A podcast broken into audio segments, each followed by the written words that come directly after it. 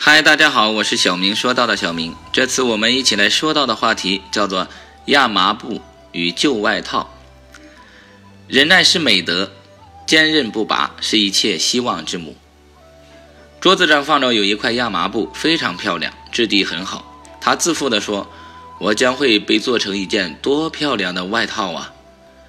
突然，一件被人扔在角落的布满油污的破烂外套引起了亚麻布的注意。真替你悲哀，你这块可怕的烂布，多么单调的样子！亚麻布嘲弄地对外套说。没过几天，主人用亚麻布缝成了一件上衣，但是当他出去的时候，还是披上了那件旧外套。当新上衣认出旧外套时，他心里很不满。他质问道：“你怎么突然跑到我的外边，变得如此重要了呢？”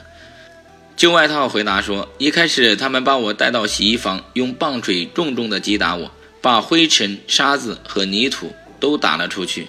当这一切结束时，我对自己说，这都是值得的，因为我又变干净了。看看我，跟以前相比，不是干净漂亮多了吗？”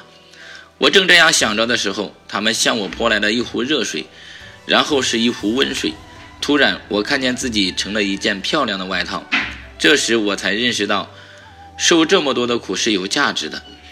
有这样一句经典歌词：“不经风雨怎么见彩虹？”没有哪个人会随随便便成功。的确，每个成功者的背后都有一本酸甜苦辣的奋斗故事。